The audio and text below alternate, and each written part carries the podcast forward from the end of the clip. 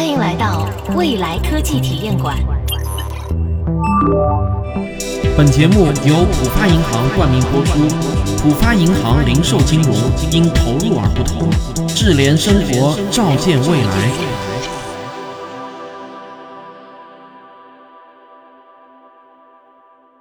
今天是我们未来科技体验馆第二季的最后一期节目，我要来谈一个人人都会关心的大话题，那就是未来医疗。但医疗这个话题呢，实在是太大了，对吧？而我们的节目时间又有限，因此呢，我不会纠结在具体的细节中，比如癌症到底什么时候能彻底攻克呢？阿尔兹海默症的特效药能不能研发出来啊？等等。那我们今天要来谈的是未来医疗的大趋势和大方向。这么多期畅想未来的节目做下来呢，我有一个体会，就是当我把视角放得越大越宏观。我就会看到越多确定性的趋势，在医疗这个领域呢，也不例外。在我们大多数人的印象中，医学是一门非常古老的学科，不论是代表东方传统医学的《黄帝内经》，还是代表西方传统医学的希波克拉底先生，距今啊都有超过两千年的历史了。因此，很多人都会认为医学是一个已经发展的相对成熟的学科，尤其是医学的底层理念应该已经较为成熟了。然而真相啊，却不像我们大多数人以为的那样。就在二十多年前，距离维萨留斯创立近代解剖学的四百多年后，一个现代医学的新理念开始席卷全球的医学界。无数医生在接受了这个新理念后，都像是经历了一次脱胎换骨般的重生。它使得现代医学的核心理念开始发生了革命性的巨变。我们今天依然处在这个巨变当中，这就是。被称为二十一世纪临床医学新思维的循证医学，遵循的那个循，证据的那个证，它的英文呢是 evidence-based medicine，简称为 EBM。有一位我相当敬佩的网红医生于向东医生啊，他的网名叫棒棒医生，他自述的亲身经历最能体现循证医学对这一代医生的观念冲击有多大。在《棒棒医生成长记九：我和循证医学》这篇日记体的文章中，棒棒医生是这么写到的：他说，我自1986年进上海医科大学，受国内最高等的医学教育六年，毕业后在三甲医院从事临床十二年，到2004年，长达十八年的时间里，我对循证医学这四个字闻所未闻，可谓嗤之极矣。2005年左右。我在网上第一次了解了循证医学后，一见即钟情，一见即皈依，从此再也没有改变过，也再也没有动摇过。在上面这段话中，我请大家特别留意棒棒医生提到的时间。棒棒医生作为目前国内推广循证医学理念的主要人物之一，他也不过是在2005年才第一次听说循证医学，可见这个概念有多新啊！我相信听我今天这期节目的听众中，一定也会有很多经验丰富的资深医生。我估计呢，就会有第一次听到这个概念的医生。我觉得啊，这一点儿都不奇怪。您不妨大胆的留言告诉我，这反而能证明您的虚心好学。如果我们简单回顾历史，就会发现循证医学的概念的确相当新。上世纪九十年代初，循证医学这个词才开始陆续出现在加拿大的医学系统中。随后就迅速地传播到美国、英国等西方发达国家的医学系统中。一九九六年，华西医院的刘明教授从英国留学归国，带回了循证医学这个新概念。第二年，即一九九七年二月，在时任医院科研副院长李幼平教授的牵头下，中国循证医学中心在华西医院成立。这标志着我国的医学界正式开始拥抱循证医学这一医学新思维。不过啊，从成立学术机构到向高等教育普及，那还要经历漫长的教材编写、审核、培养讲师等等复杂的环节。所以，连棒棒医生这样特别好学的医生，也一直要到二零零五年才第一次听说循证医学，这也就不足为奇了。那么，循证医学到底是什么呢？为什么它会有如此强大的魅力，让众多的医生一见钟情、终身不悔呢？我希望啊，通过下面我对循证医学的阐述，能够让你感受到未来医疗之路已经在迷雾中清晰地显现出来，我们已经在路上。假如对循证医学这四个字望文生义，很容易让人以为是这样：就是通过适当的检查，使医生的诊断和治疗方案建立在证据的基础上。这听上去呢，似乎是一句绝对正确的废话。难道还有医生没有依据就乱开方子吗？当然没有那么简单。循证医学的核心在于对医学证据的再认识。不同时代的医生在给病人开出治疗方案的时候都讲证据。中医的证据呢，就是经典著作，比如《黄帝内经》《难经》《伤寒杂病论》《神农本草经》等中医经典著作，以及流传下来的权威语录，还有大量的古代医案笔记等等。一个合格的中医在开方子的时候呢，必须要引经据典，头头是道，否则啊会被同行看不起的。循证医学之前的现代医学，在给病人治病的时候，当然也是讲究证据的。它的证据是基础医学的科学实验结论，例如生理学、药理学、病理学等等，还有临床流行病学的证据。说的更实际一点呢，就是过去啊，一个西医做决策，一般来说，首先是依据他过去学习过的教科书或者临床指南。如果现有的文献上没有明确的答案，那么他一般呢就会找上级医生去求教。但是呢，在这里有一个关键问题，就是当证据与证据之间出现了矛盾的时候，该怎么办呢？在循证医学出现之前，医生往往是依靠自己的经验来做一个决策。不同的医生积累的经验不同。对待同一个情况，就有可能做出不同的决策。这也是为什么病人往往更愿意信任年龄更大的医生，因为人们往往认为啊，医生从医时间越长，经验也就越丰富，那么遇到的疑难杂症也就越多，自然也就越有可能做出正确的决策。这时候呢，循证医学发出了一句振聋发聩的宣言，并不是所有证据都生而平等，医学证据有高下之分。这就是循证医学的第一原则。同样是证据，有一些证据就是比另一些证据更大。那么问题来了，循证医学到底是如何给证据划分高下等级的呢？在解释较为枯燥的概念之前，让我先给你讲一个你可能听说过的医学史故事，但很可能啊，你并不知道这个故事的真正结局，它会让你大吃一惊。一七八五年，有一个叫威廉·维瑟林的英国医生听说，有一位乡村老妈妈手里有一个很神奇的偏方，可以治疗一种很常见但当时无药可治的疑难病。这种疾病，大约每一百个成年人中就有一个人会得，而且年龄越大，发病率就越高。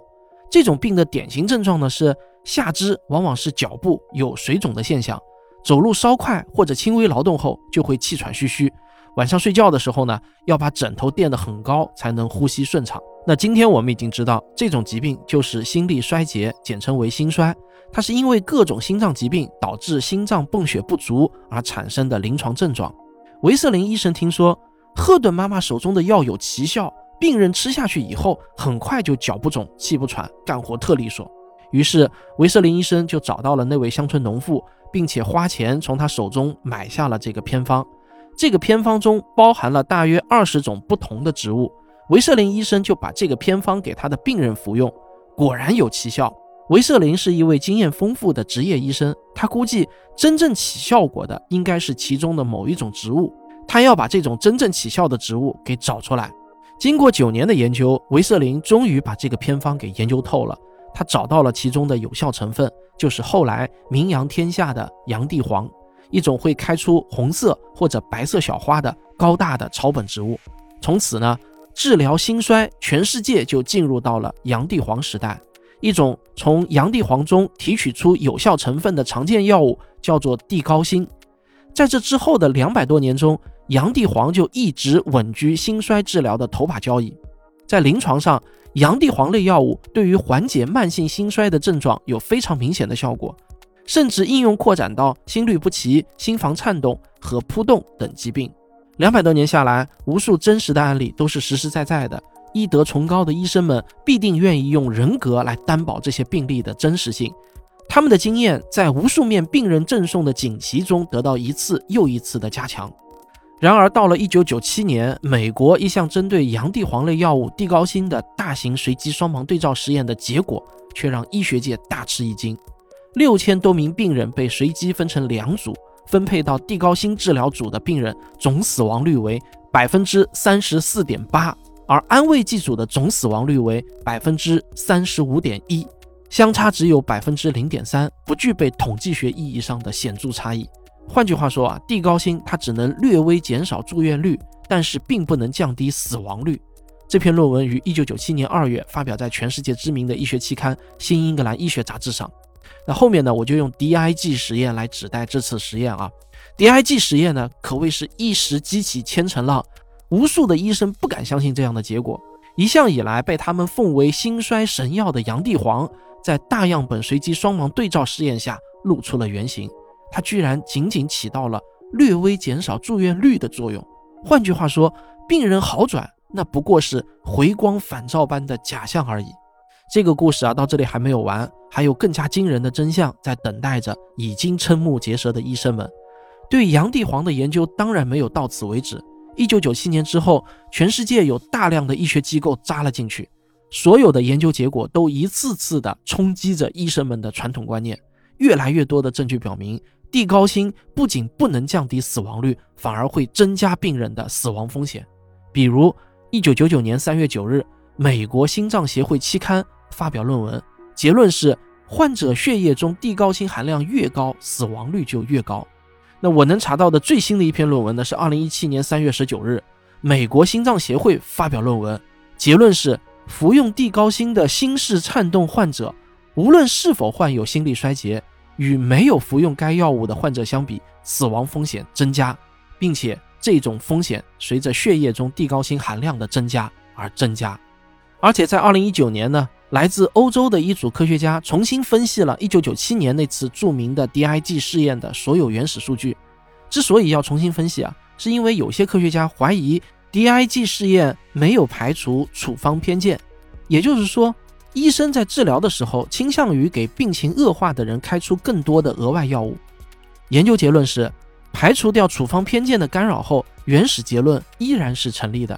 这篇论文发表在同年六月份的《欧洲心脏杂志》上。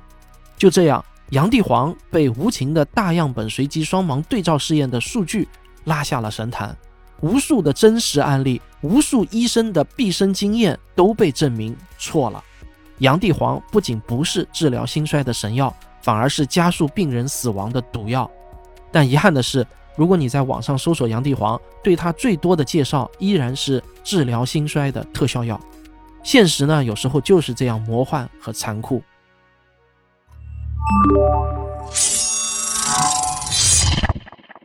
其实，类似杨帝皇这样的医学史上的故事还有很多很多。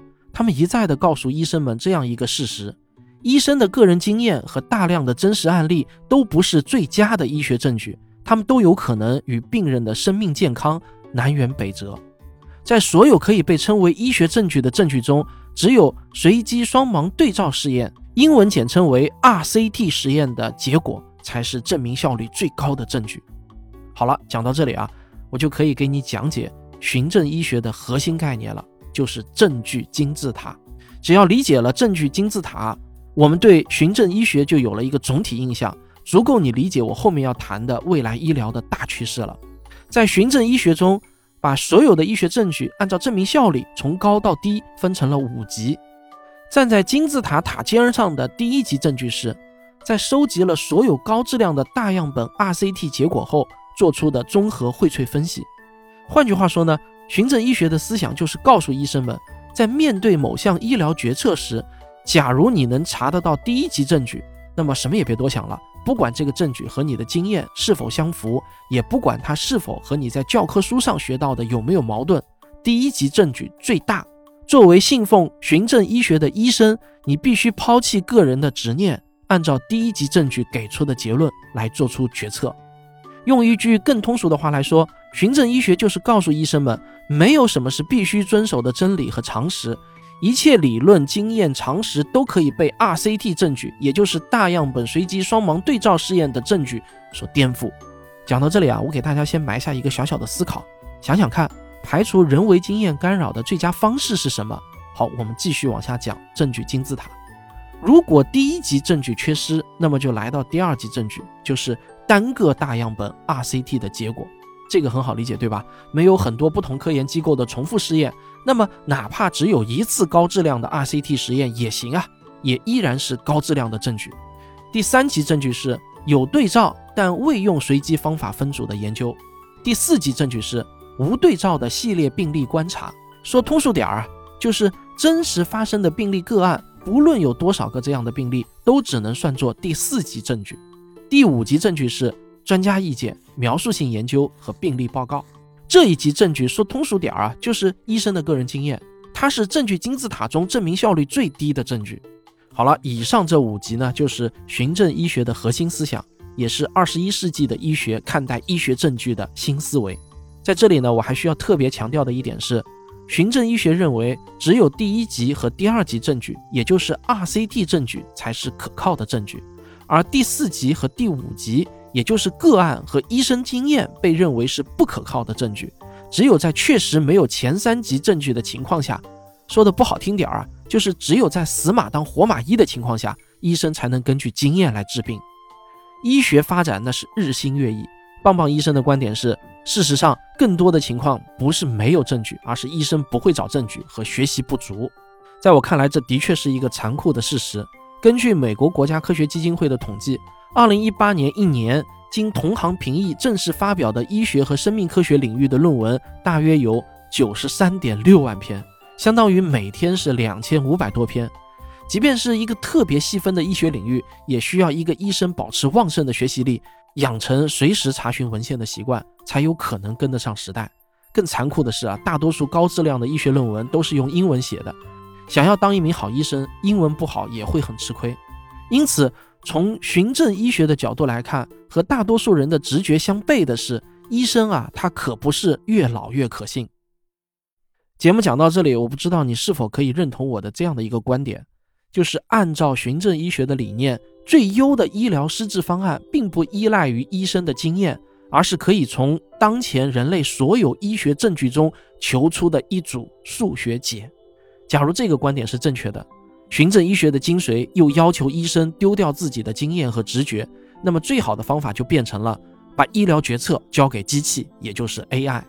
当然，这需要一个前提条件，那就是绝大多数疾病的治疗方案都已经有了 RCT 证据。显然。我们现在还远远没有达成这个前提，但是人类所面临的疾病的总数是大致恒定的呀。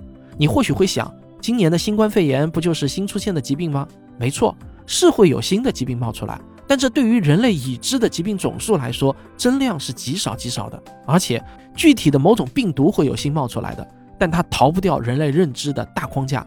我们已经掌握的免疫学和病毒学知识，完全可以应用在这种新型肺炎上。可以说。医学发展到今天，已经不再有什么人类完全未知的疾病了，有的只是尚未攻克的疾病。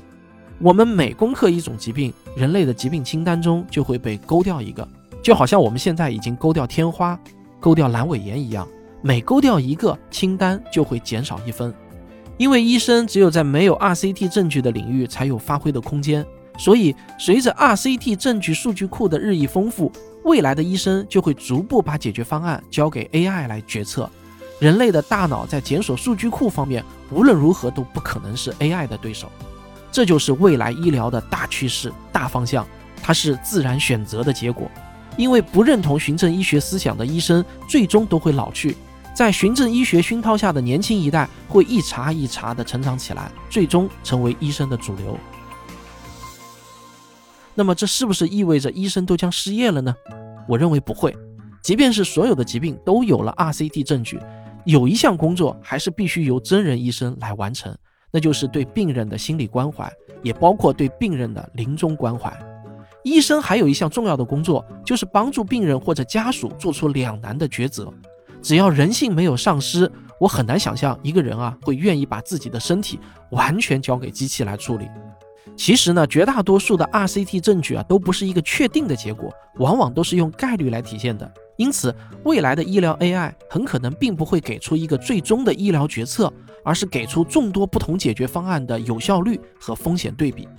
我举一个例子来说啊，某一天，老王因为胃不舒服去医院看病，在完成了所有必要的检查后，老王被确诊为胃癌早期。医疗 AI 以老王的年龄、既往病史、基因测序的结果等等作为基本参数，在全球医疗云数据库中进行比对分析后，给出了如下的治疗方案：方案 A，采用重离子放射性治疗，五年存活概率百分之八十，但会增加百分之十的直肠癌风险。方案 B，免疫疗法，五年存活概率百分之七十，但会额外增加百分之十五的免疫系统疾病风险。方案 C，手术疗法，五年存活概率百分之九十，但有百分之二十的风险引发其他并发症。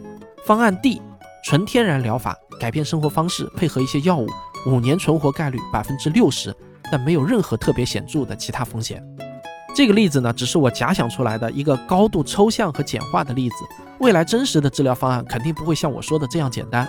但从本质上来说呢，AI 给出的不同治疗方案并没有绝对的优劣之分，只是不同可能性的一种组合，还是需要病人自己来做出最终的决策。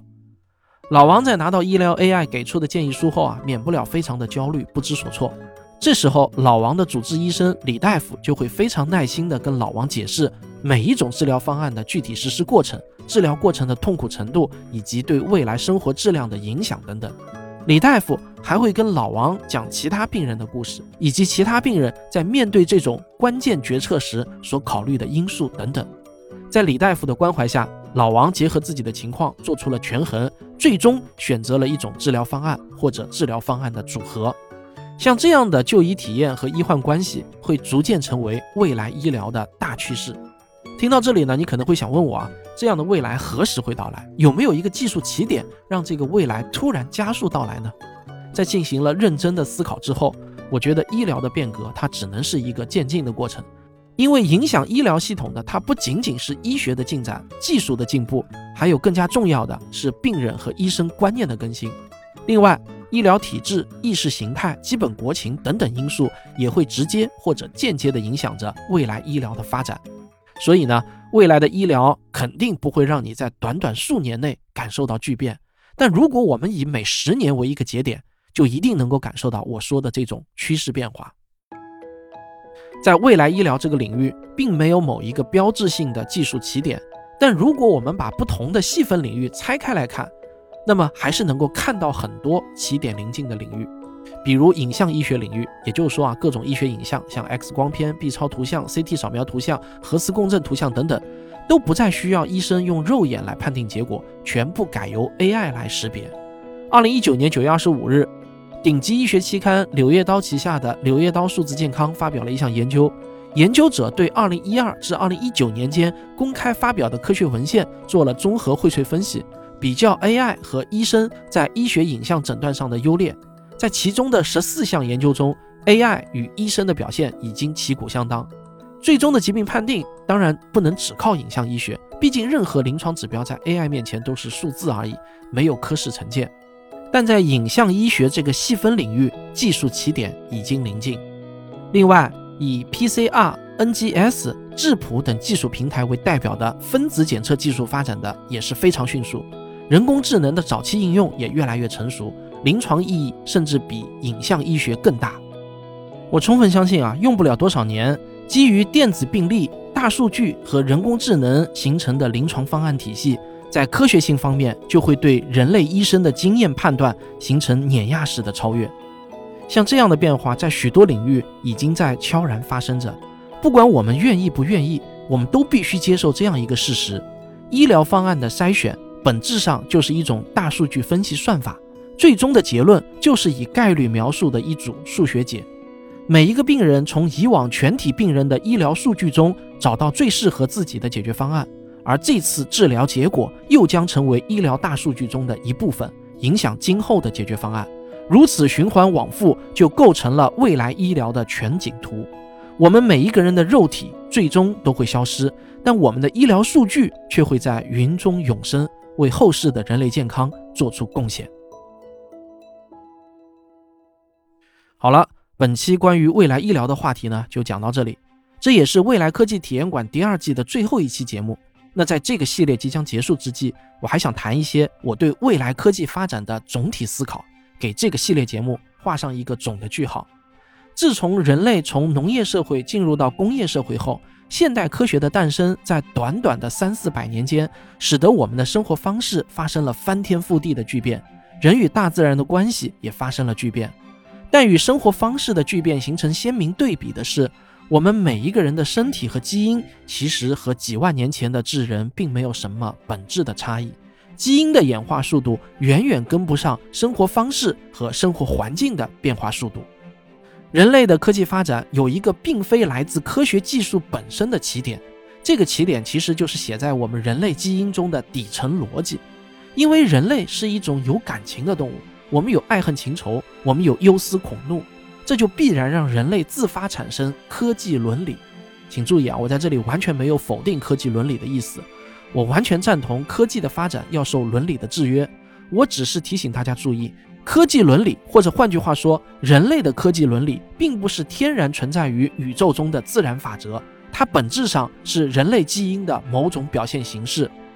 如果说的更加通俗一点，那就是，假如这个宇宙中有无数个文明，那么每个文明的科技伦理必然是不相同的。在人类看来绝对应该禁止的技术，在某个外星文明看来，很可能就是天经地义的事情了。从全宇宙的宏观视角来看。形形色色的科技伦理，它决定了每个文明的科技发展方向以及结果。假如未来的某一天，我们现在认为必须恪守的某些科技伦理发生了改变，未来人诞生了新的科技伦理，那么有些领域的技术必然会得到井喷式的发展。不论你对这种改变充满忧虑还是充满期待，都无法改变一个事实：未来人的思想是自由的，而我们。终将作古。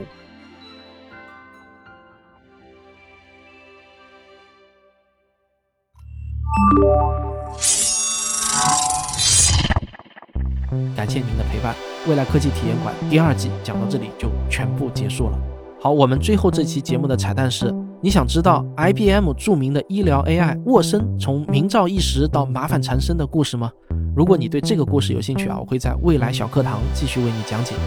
正文的精华内容，后续还会以漫画的形式整合上线，请在微信搜索公众号“浦发银行”，关注并私信回复关键词“未来科技体验馆”，便可进入到彩蛋听我讲解。此外，本期播放完成后，你可以在彩蛋页面领取我为大家准备的五千份好礼。现在点击屏幕下方的小黄条按钮，了解参与方式。OK，快快行动吧！